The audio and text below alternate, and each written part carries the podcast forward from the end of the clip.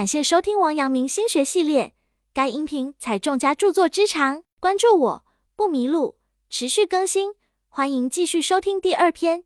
该篇具体讲解王阳明心学内容，有圣贤古训，又有当代意义和举例，一定要认真听讲或者重复去听，并充分结合自身经历和感受，这样才能够更好的领悟心学智慧。静坐是指放松人静，排除杂念，呼吸自然。一切的一切，主要是为了让一个人变得安静，变得能感觉到自己的存在，然后一直变到忘我之境。静坐可以让一个人的身体保持内外的平衡，也利于提升自己的心灵境界。一个人若能在嘈杂中感悟宁静，也就达到了人生快乐的极高境界。有四个人聚在一块进行一项不说话的训练，以此考验自己的定力。四个人当中有三个人的定力较高，只有一个人定力较弱。由于是在晚上。要时常为灯添油，所以四人商量过后，点灯的工作就由定力最弱的那个人负责。不说话开始后，四个人就围绕着那盏灯静坐。几个小时过去了，四个人都默不作声。油灯中的油越燃越少，眼看就要枯竭了。负责管灯的那个人见状大为着急。此时突然吹了一阵风，灯火被风吹得左摇右晃，几乎就要灭了。管灯的人实在忍不住了，他大叫说：“糟糕，火快熄灭了！”其他三个人原来都闭目静坐，始终没说话。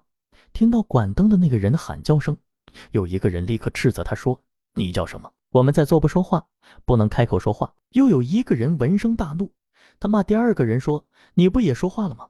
太不像样了。”第四个人始终沉默静坐，可是过了一会儿，他就睁眼傲视其他三个人说：“只有我没说话。”到达心灵的宁静境界实属不易。如果还要在宁静的境界里感悟人生的奔腾，则是难上加难，因为外物的嘈杂难敌内心的安宁。但是环境的安宁却不容易让人兴奋。当人们被静谧所吞没的时候，是兴奋不起来的。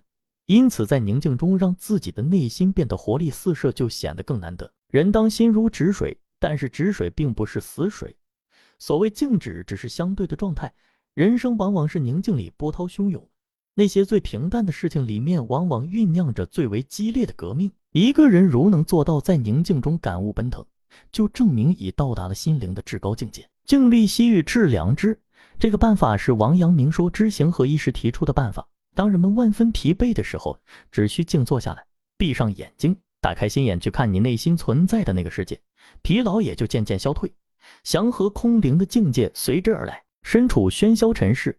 我们也要独自静处在房中，清静无为，摆脱了尘世的喧扰。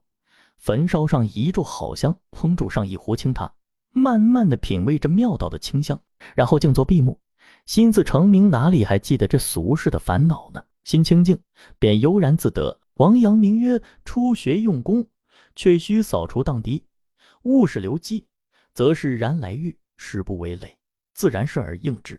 人类在任何时代都需要一颗清净心，也就是远离烦恼的迷惘。有了清净心，遇到失意之事能置之以忍；遇到快心之事能视之以淡；遇到荣宠之事能置之以让；遇到怨恨之事能安之以忍；遇到烦乱之事能处之以静；遇到忧悲之事能平之以稳。王阳明说：“扫除荡涤，物是流迹，则是然来遇，时不为累，自然顺而应之。”排除杂念，不为外物所累，追求心灵的自由。王阳明强调的是一种心灵的模式：拥有一颗清净的心，摆脱外界环境的干扰，完全沉浸，专注于当下所做的事情当中，用整个身心来解决所面临的问题，而不是纠缠于自我。所以说，世上无难事，只怕有心人。人若是专心致志，任何难题都能较好的解决。而深入研究问题的起因、经过。结果以及相关的问题，则能做到触类旁通，解决了此问题，便能解决与此相通的问题。反之，倘若三心二意，被外物所扰，再聪明的人也不能掌握真正的技术，不能学会更多的知识。从前有个名叫弈秋的人，他的棋艺水平闻名全国。每隔两年，弈秋大师都招收两名徒弟。这一次，他的徒弟是两个年轻小伙子，一个叫东木，一个叫西木。弈秋讲棋有个习惯，总是闭着眼睛讲解，用手摸着棋子出招，并不监督徒弟们学习的态度，全凭他们的自觉来掌握棋艺。开始时，东木和西木都能够全神贯注地听老师讲课。有时，两个人还时不时打断一秋的讲解，提出各种疑问。晚上回到住宿的地方，两人往往兴致未尽，在院子中互相切磋棋艺，其水平不相上下，进步很快。一年后，东木和西木回家看望，经过一片林子时，他们恰好看到一个英俊的猎人拉弓搭箭，一下子射落一只正在高飞的红鹰。这情景深深地吸引了西木，给他留下难忘的印象。回到老师身边，东木和西木学棋的态度有所不同了。东木学棋的兴致越来越浓，西木却感到整天学棋太枯燥了。东木听老师讲解棋谱时，专心致志，用心去领会老师说的每一句话。西木呢，他对猎鸟更感兴趣，总惦记着红鹰是不是正在天上飞呢？有时他还隐隐约约地听到了红鹰的叫声。眼前不时浮现猎人射鹰的英姿。又一年过去了，东木和西木学艺期满，一秋让二位徒弟对弈，检验他们的棋艺结果呢？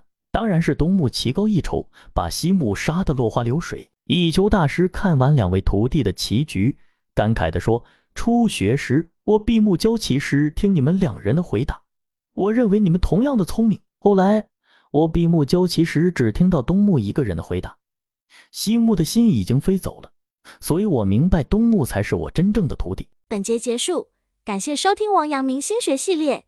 该音频采众家著作之长，关注我不迷路，持续更新，欢迎继续收听。